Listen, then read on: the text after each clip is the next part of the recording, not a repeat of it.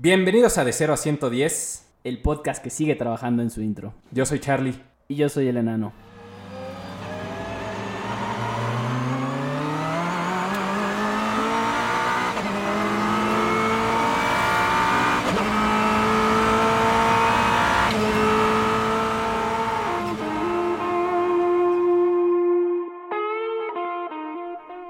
Y pues sí, seguimos sin tener una intro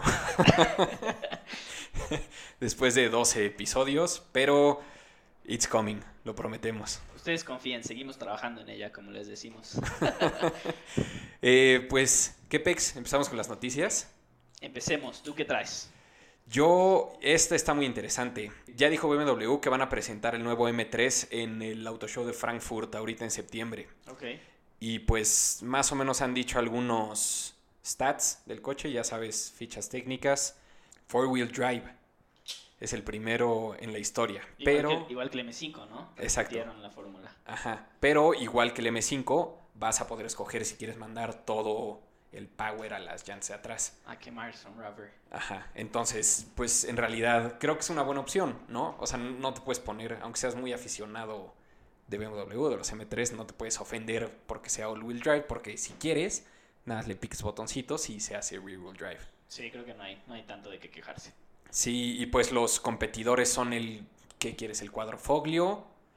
y el, AMG. C63 AMG, y esos son completamente rear-wheel drive por ahora. Audi, el RS4. Nos vale madres. Nos vale madres. Pero seguro es 4. Y sí dijeron un par de cosas más. Va a ser el 6 en línea de 3 litros Twin Turbo, ya sabes que han tenido todos últimamente, de 510 caballos. Ok. Y eh, esperan, esto no es oficial todavía, pero se espera un precio de 85 mil dólares, Ahí nomás. a.k.a. 1.7 millones de pesos. Eh. Habrá algunos afortunados que la atoren. Oye, siguiendo con este tema del M3, no sé si pudiste ver el video que subieron unos compañeritos ahí con casi la misma cantidad de seguidores que nosotros, que se hacen llamar Top Gear, donde compararon el, el performance del M3 con el Tesla. Ah, es el, la portada de su revista, ¿no? De abril. Sí. Y le fue bastante mal al M3. Si quieres, no te lo spoileo para que lo no, veas. sí, es un día triste. Es mejor el, el Model 3 aparte, el modelo 3 de el Tesla. Model 3, sí. que ni siquiera es. O sea, la neta, si los quisieras poner a competir, pues pondrías al S, ¿no? Contra el M3. Por el Pues modelo. es que, o sea, cuando Tesla sacó el Model 3, lo primero que dijo fue, este producto va a ser mucho mejor que el top of the line, que es el M3. O sea, literal fue tiro cantado contra el M3. Y al menos en aceleración y así. Tendrás que verlo para ver las pruebas que le hicieron. Algunas yo como que dije, ok, pues todos sabíamos que un coche eléctrico iba a ganar en esto. Pero, no sé, está interesante. Échale una, Mm. una visita a la página. No sé, yo no les creo. fake news. Top Gear, you're fake news. Pues bueno, yo traigo una noticia acerca de Bugatti. Bueno, de hecho son dos. Eh, la primera es que el Chirón, ya sabes que a Bugatti le encanta romper récords y colgarse trofeos y madres así. Sí. Acaba de romper otro récord del Chirón. Llegó a 400 kilómetros por hora en 32.6 segundos en una distancia de 2.6 kilómetros. Lo estaba. El piloto que estaba conduciendo el coche era Pablo Montoya. Y después de los 400 kilómetros se detuvo en 9.3 segundos, en casi 500 metros, 491 metros. Entonces este es el nuevo récord que, que tiene el Chirón, el último de los, de los récords, de los trofeos que se colgó.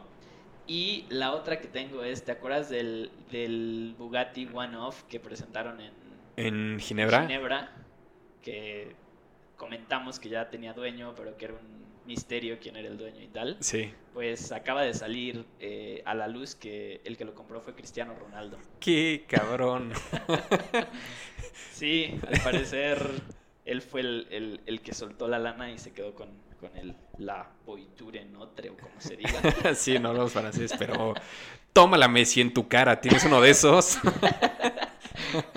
Seguro eso fue lo que pensó cuando lo compró. Seguramente. Bueno, también creo que ha tenido, ya había tenido un Veyron, creo que le entregaron el Chirón hace muy poquito y al parecer ahorita ya tiene este. O sea que Ay, es uno de los clientes frecuentes por lo visto de Bugatti. Claro, con su salario yo también lo sería, la verdad. sí, pobrecito, eh, pobre güey.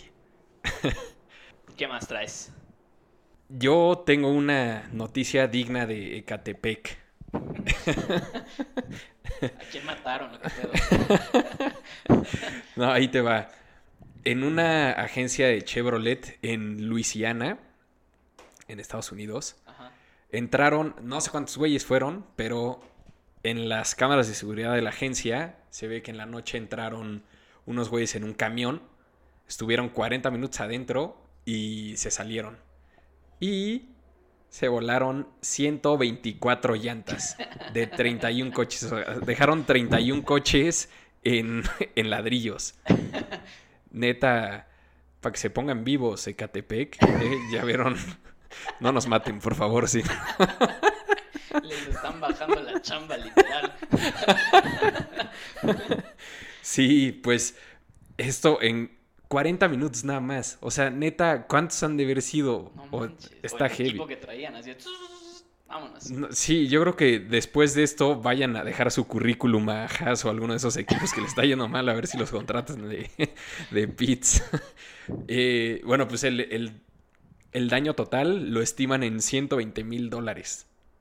Ajá, en puras llantas. Eso equivale a 2.3 millones de Y obviamente no hay ni pesos. sospechosos ni nada. Si no pudieron grabar la parte donde se robaba nada, no tienen la cara de nadie, no tienen placas, no tienen nada. Nada. Y pues viendo, si lo pudieron hacer en 40 minutos, seguro no ha de ver ni media huella digital. O sea, estos güeyes son unos... Deberían de hacer una película de esto, la Gran Estafa 4. Pero ¿quién hubiera pensado, no? Yo- a mí jamás me hubiera ocurrido entrar a una agencia a robarme llantas. Jamás. Pero, pues. Sí, entonces fueron 120 mil dólares entre llantas y rines. Órale. Pues para que vean que sí deja Ecatepec. Para que vean que hay lacras también en Estados Unidos. Oye, cambiando un poco de tema, eh, no sé si te enteraste que Porsche trae en mente revivir uno de sus de sus icónicos modelos. Desgraciadamente decidieron revivir el 928. No sé, si le van- no sé si se va a llamar 928, no sé si van a revivir el nombre, pero eh, lo que se pues sí, lo que se ha liqueado de información es que van a hacer un- una versión coupé y convertible del Panamera. Entonces, pues sí, se supone que le van a poner 928. Es la misma plataforma, la MSD, la que usa el Conti, la que usa, Sí. Pues sí, Volkswagen en general en este tipo de coches. Y pues nada, lo van a sacar para competirle al, al Serie 8. Entonces, pues digo, suena, suena interesante. Yo cuando leí la noticia y dijeron un nuevo modelo así, brand new de, de Porsche, dije, ah, bueno, algo interesante, ¿no? Para que ya no nos troleen a los fans de Porsche con que el 911, el 911, el 911. y cuando vi que era el 928 lo que iban a revivir, dije, fuck my life. Neta, de tantos, de tantos que pudieron haber Sí, revivido. Pero bueno, a ver, a ver qué sale. Esperemos que no sea literal un Panamera de dos puertas y un Panamera convertible, que sí le hagan ahí un cambio, pero pues ya veremos, a ver qué sale. Pues, mira, yo tengo una para subirnos al tren de los Avengers. Este Robert Downey Jr., o sea, Iron Man, le regaló a su cuate Chris Evans El un... Exacto. Un... No vamos a decir spoilers. Pero se mueren los dos.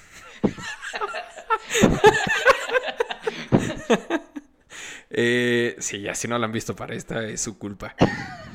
Eh, le regaló un Camaro del 67 a Chris Evans, que costaba 275 mil dólares. Fuck. Sí, y el chiste de este Camaro es que tenía varios, pues varias madrecitas así de, de los Avengers. Ya los asientos tenían alguna madre del Capitán América, el volante tenía el escudo del Capitán América en el centro y pues un par de cosas más. Y este güey, Chris Evans, fue al show de Jay Leno y ahí lo presumió.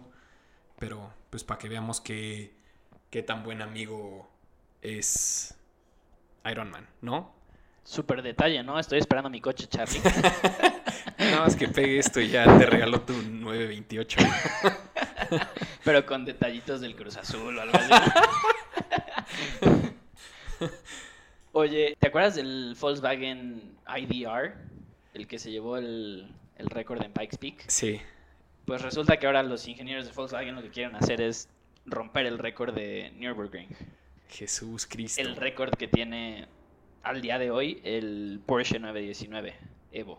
Sí, El que era como de WEC y como que le hicieron algunas no sé, alguna, algunos arreglos y tal, justo para romper el récord. Ajá, es que este es el récord de coches no de producción, Exacto, ¿no? exacto. Que de producción lo tiene el, el GT2 RS ahorita. El, el récord del Porsche 919 son 5 minutos con 19 segundos, punto 54. Ajá. Ese es el récord actual y es el que planean romper los de Volkswagen con el IDR. Jesus. Antes de ese lo tenía otro Porsche, el 956C, y eran 6 minutos, 11 segundos, punto 10 o punto 12, una cosa así. Es una locura. Una locura totalmente. La bronca es que, tristemente, el Volkswagen IDR, como todos sabemos, es completamente eléctrico. Entonces, si logra romper ese récord, ya ahora sí, we're doomed. No, yo pongo mi. Pongo mi esperanza en el Speedtail. Ah, no, pero es que estos son de. Estos no son de producción. Exacto. No más, sí, ¿en cuál? Ya valió madres. Y es, o sea, literal es el mismo coche que se vio Pikes Peak. Obviamente le hicieron ahí unos tweaks, creo que le pusieron un nuevo alerón trasero. Tiene DRS, de hecho, el alerón. Neta. Tiene un nuevo leap frontal así para romper más el, el- el aire y tal. Pero básicamente es el mismo coche. Entonces, pues creo que ya se dio su primera vuelta, pero fue como de prueba, o sea, no fue ya cronometrado y tal. Y pues sí, es el objetivo que traen ahorita estos locos de Volkswagen. No, ¿sabes en cuál sí pongo mi, eh, mi esperanza? En el Senna GTR. No sé si lo vayan a correr alguna vez en Nürburgring, pero Puede ser, eso estaría interesante. sí, porque pues así lo está vendiendo McLaren, ¿no? Que, que este coche Va a romper los, Eh, los récords. de cualquier pista y dice que tiempos mejores que los de un F1, así que Pues estaría bueno ese pique, ¿eh? O sea, Sí. lo que estaría mejor es que primero ponga el tiempo el IDR y que llegue el GTR y le den su madre. claro, porque está más fácil y está más fácil sabiendo, Sí, cuánto, cuánto es lo que tienes que romper, qué es lo que tienes que... viendo que, ajá, Que ver qué tanto te tienes que matar. Sí, oye, y hablando, siguiendo con la conversación de esto del Green Hell, los locos de Toyota, porque ya ves que básicamente todas las armadoras llevan a sus coches a probar a Nürburgring. Sí, todos, todos. Toyota lo que decidió fue como copiar algunas de las curvas de, no solo de Nürburgring, sino de varias pistas alrededor del mundo y están armando en Japón una pista para ya no tener que andar yendo hasta Nürburgring y probar sus coches, ya solo van a ir allá a su backyard y correr sus coches. Digo, es una locura porque Toyota qué chingados hace, ni modo que pongan a correr un Prius ahí en Nürburgring. Pues el Supra. pues sí, puede ser. Pero pues sí está interesante que decidieron armar su propio su propia pista y te digo, lo armaron así como rompecabezas con partes de varias de varias pistas. Creo que va a quedar como en el 2021 una cosa así, pero abrieron como la primera parte. Va a ser así todo un sí, literal como una como un evento gigante. Pues la neta está padre porque pues entre más pistas de este estilo que tengamos en el mundo, mejor para nosotros, ¿no? Porque pues creo que sí puedes entrar a Nürburgring a manejar si quieres tú, pero creo que es medio un desmadre. hay días, ¿no? Hay días y hay listas de espera y tienes que pasar no sé cuántos cursos y cosas así. Ojalá algún día lo podamos hacer y si nos batean de Nürburgring, pues ya tenemos una segunda opción. No sé si la de Toyota vaya a estar abierta para el público, pero sí, tienes razón, es una buena opción. Sí, Mm, ¿Qué más? Traigo un par más. Dos de Aston. No sé si tuviste chance de ver las fotos del DBS Super Leggera volante. sí, sí lo vi. Se ve bonito, ¿no? La Está es- padre. la- a mí los convertibles como que con el toldo así, ya sabes, de tela no me encantan, Sí. pero creo que este le queda muy bien. Sí, o sea, se- se... ve hecho el diseño como para un convertible. Me Sí, se ve bien. Y es el Aston convertible más Más rápido la historia. rápido de la historia, ¿no? Sí. Así lo están promocionando. Sí, se, ve- se veía muy bien. Y después de haberlo visto en el concurso de elegancia, el coupé, Sí, la verdad me gustó mucho el coche. sí, sí impone. Sí, no, y cómo suena. Ajá. Está cañón. Ajá. Y la otra, ¿te acuerdas que siempre le echábamos flores al Aston Martin Rapid? Ajá. que era el coche que podías querer para tu familia, ¿no? Que era como un Panamera, pero Bonito. bonito, que jalaba, que sí. Maldita sea, ya no tenemos que echarle flores a nadie, Carlos. Eh, presentaron un Aston Martin Rapid completamente eléctrico. es el primer Aston fully electric. Escogieron al Rapid. ¿Por qué, Aston? ¿Por qué, ¿Por qué nos haces esto? ¿Por qué? Lo peor de todo es que siento que ya todas las marcas nos van a hacer esto. Nos deberíamos empezar a acostumbrar, la verdad. Sí, pero ¿sabes qué otra de Aston? Que no sé, creo que podría aceptar que hagan este tipo de cosas. Por ejemplo, sacar un Rapid eléctrico, Ah, siempre y cuando lo lleven de la mano de algo increíble. Que van a sacar 200 Vantages manuales. Sí.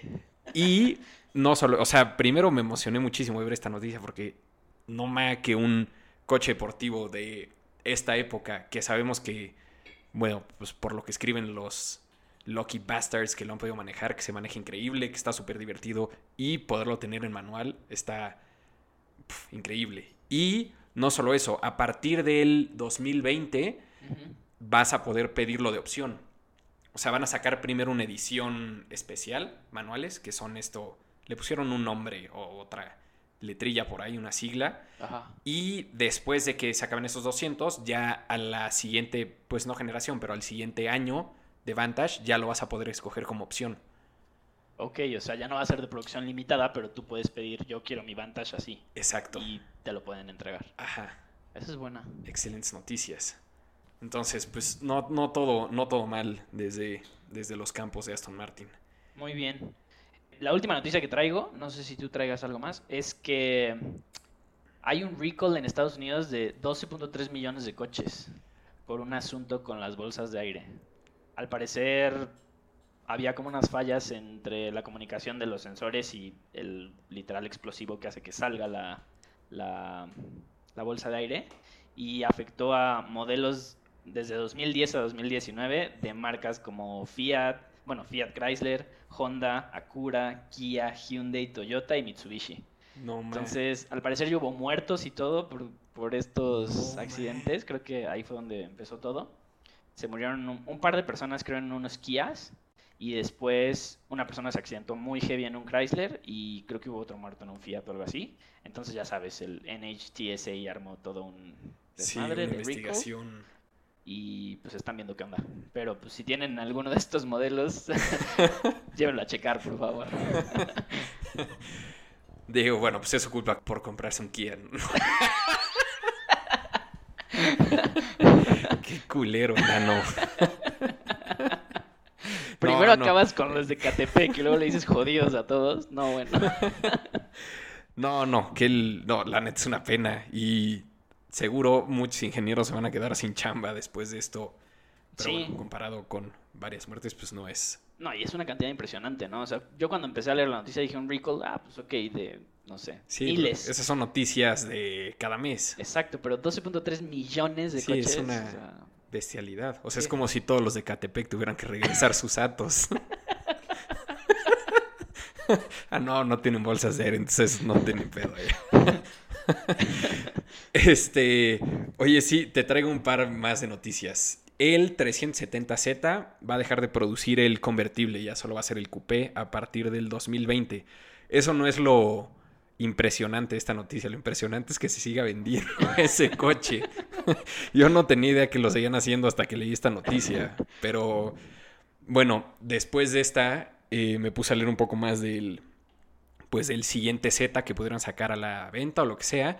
Y resulta que sí está en planes. Van a hacer un nuevo GTR y un nuevo Z. No hay año para cuando vaya a salir ni nada, pero en el Auto Show de Nueva York, el, pues el chief de GTR y Nismo, que así que son los que llevan estos dos coches, Sí.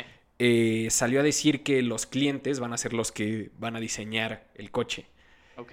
Entonces, lo que significa esto es que, pues, a la hora de que ya tengan prototipos, van a invitar a gente y los van a poner a manejar en alguna pista y les van a preguntar, oye, ¿te gustó? ¿Quieres más grip? ¿Quieres que frene más? ¿Quieres más caballos? ¿Quieres menos estabilidad? ¿Quieres all-wheel drive, rear-wheel drive? Y en base a estos comentarios van a construir los coches y en base a esto también van a decidir si es un motor eléctrico, si es un híbrido o si es eh, de combustión interna nada más.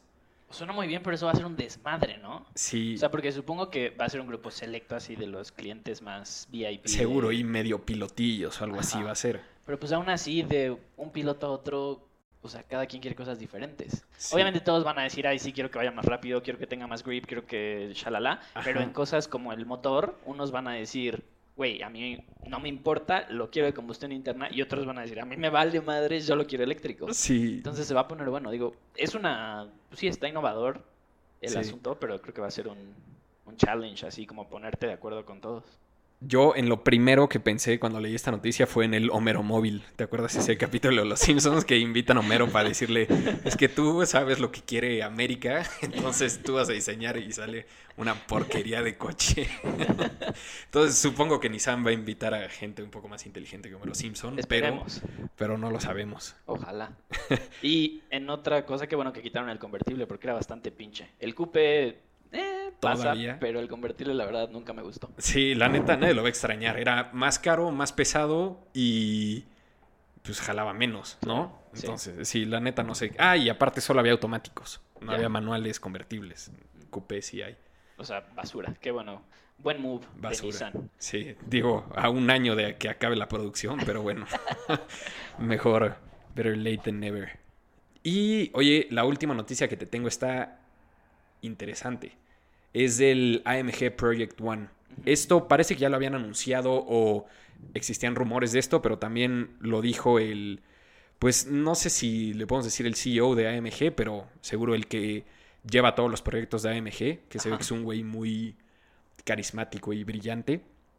Y está diciendo que el AMG One va a tener turbos eléctricos o electrónicos. ¿Y qué significa eso? No tengo idea cómo van a funcionar, ni la menor idea, pero el caso es que no son como, creo que ya hubo un par de coches y no estoy seguro si son AMG, pero son una especie de turbos con un mini motorcito eléctrico, que entonces el motor eléctrico ayuda al turbo a empezar a girar para eliminar el lag. Ok. No son así, estos son puramente electrónicos y entonces desde cero van a estar jalando y expulsando energía para, bueno, en este caso aire, para mejorar la combustión desde el instante que pises el que pises el acelerador, entonces van a tener cero lag y no toda la energía que estén expulsando va a ir dirigida al motor de combustión interna, alguno alguna parte de la energía va a ir hacia el KERS y este tipo de sistemas a almacenarse, entonces va a ser un turbo que le va a dar punch a al motor de combustión interna y a los motores eléctricos. Sí, está, o sea, cómo hicieron eso y a quién se le ocurrió, no sé, pero alemanes. Sí, neta está y lo que está cabrón es que este güey dijo que lo van a empezar a cascadear a los AMGs de abajo. Ok, a los entonces, pues. Ajá, entonces puede ser que el siguiente sea el número que vaya a ser AMG tenga un V8 con dos turbos de estos que nadie va a entender cómo funcionan, igual que la caja del Yesco, pero, pues pero funcionan. Nice to have. Qué locura. Pues sí, está súper interesante. Y ojalá ya le metan candela al One, ¿no? Porque ya lo atrasaron un par de veces, ¿no? Sí, ya, ya lleva. Y sí, hace, pues hace cuánto vimos los primeros videos ahí medio. Sí, que entró Lewis Hamilton en él y la Exacto, ¿hace cuánto fue eso? Sí.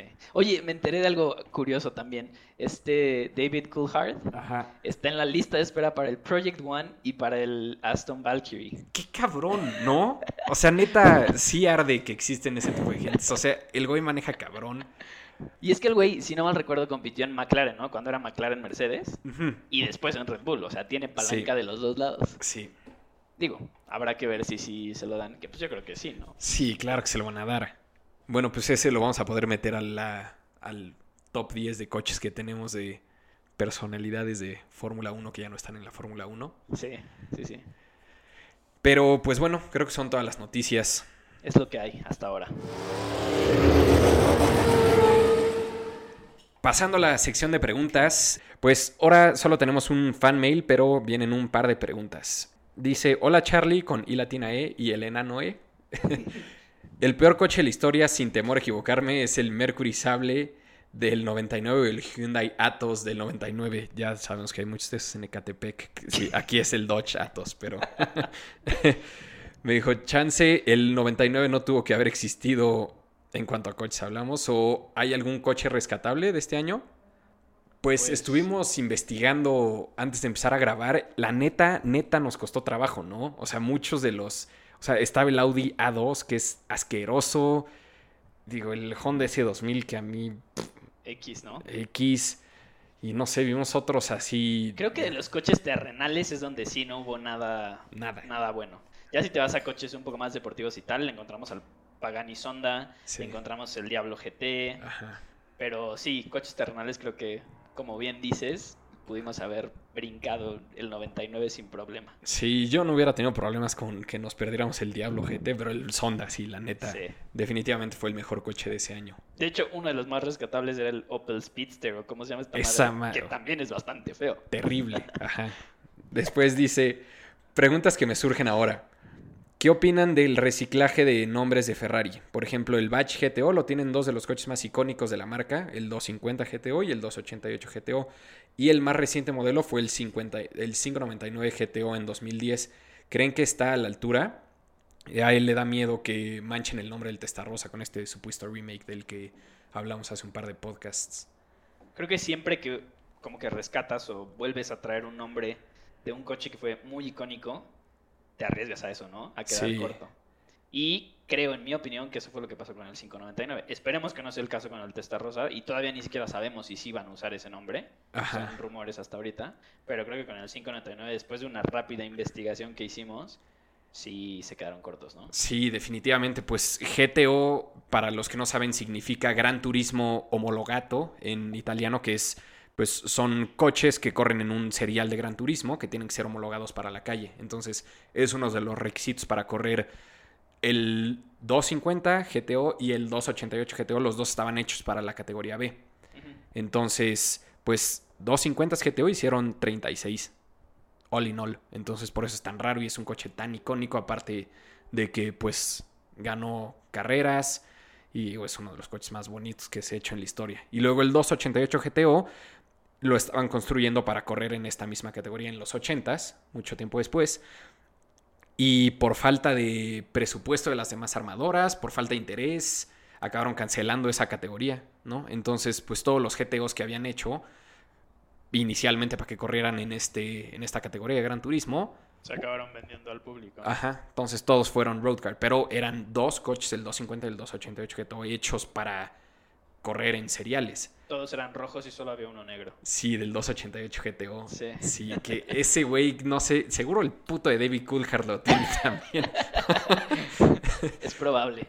Sí, pero pues sobre esa línea, el 599 GTO, pues sí, es, ese le pusieron el badge solo para tener el badge y a ver si se vendía más, porque aparte creo que es un coche que no se puede manejar. Nunca estuvo hecho para que corriera en... Ninguna pista, en ningún campeonato, en ningún nada, ¿no? Exacto. Solo era un Fiorano en esteroides y listo, le pusieron el badge y... Punto. Pues a lo mejor para vender, porque a ese, a ese modelo lo quemaron durísimo los de Ferrari, sacaron 45 versiones, ¿no? 45 el Aperta, el no sé qué, el Shalala, y ya después como que se quedaron sin ideas y dijeron, pues ponle el GTO y seguro lo vendes. Sí, ¿cuál fue la necesidad, neta? ¿Cuál era la necesidad? Pues cuando salió el Pontiac GTO, diseñado por John DeLorean, by the way, eh, Ferrari, los fans de Ferrari le reclamaron mucho a Pontiac que le estaban robando el nombre. Claro que el Pontiac GTO no era un gran turismo homologato, obviamente. y pues básicamente con el 599 eso es lo mismo que hizo Ferrari, ¿no? Solo se lo pusieron para vender más y pues para que estuviera ahí el nombre. Pues sí, entonces creo que estamos de acuerdo con, con el fan, ¿no? Sí. Su segunda pregunta dice, no es pregunta, pero ojalá Hamilton se retire trepado en un monociclo en dirección a la ver. Es el primer V-word que tenemos en este podcast, así que gracias. De la manita con Betel, de ser posible. Pues sí, pues vaya, no podemos. Creo que también estamos de acuerdo con él. Hamilton porque nos cae Gordon, que es muy buen piloto, y Vettel porque creo que ya las dio. Sí. Y su tercera pregunta dice, en su educadísima opinión, ¿cuál es el mejor coche para la hermosísima Ciudad de México? Saludos, Don Boyles. Ay, Don Boyles, tú sabes que no existe coche para la Ciudad de México. Sí, estuvimos, cuando leímos tu pregunta, estuvimos hablando de esto y nos salieron muchos a la mente, ¿no? Eh, primero una Jeep Wrangler, algo así, para los baches, topes y así, pero qué puta voy a manejar una Jeep Wrangler todos los días. Baches, topes y que te valga madre si hay tráfico, te trepas al camellón, si hay no sé qué. O sea, serías el naco más naco del mundo, pero nada te detendría. Sí, pero un día que puedas ir arriba de 60 y tomes una curva, pum, te volteaste. Por eso descartamos el Jeep. Y después se nos ocurrió tal vez un Smart o un Renault Twizy para el tráfico y así, pero uno te verías ridículo y ligeramente homosexual. Y dos, en el Twizy te podrías quedar sin pila en periférico, entonces you're fucked. Y la otra, volvemos al tema de los baches y los topes. Creo que no son los mejores coches para ese tipo de condiciones. No, échale lámina en un pecero en un Smart. O eso. Estás muerto. pues sí, llegamos a la conclusión que una bicicleta es el vehículo ideal para la Ciudad de México. Claro, si vives cerca de donde trabajas y en temporada de lluvia, pues te chingas. Y si te gusta arriesgar la vida todos los días, porque seguramente serías casi atropellado todos los días y así, pero, pero sí, o sea, para el tráfico y todo eso creo que lo mejor sería o una bici, una bici eléctrica o uno de estos patines que ahorita están de moda, ¿no? Sí, pues una moto por ahí, una algo de eso. Pues sí. Pero también en temporada de lluvia está. No, pues no hay, es una mierda manejar aquí. ¿Para qué te decimos otra cosa?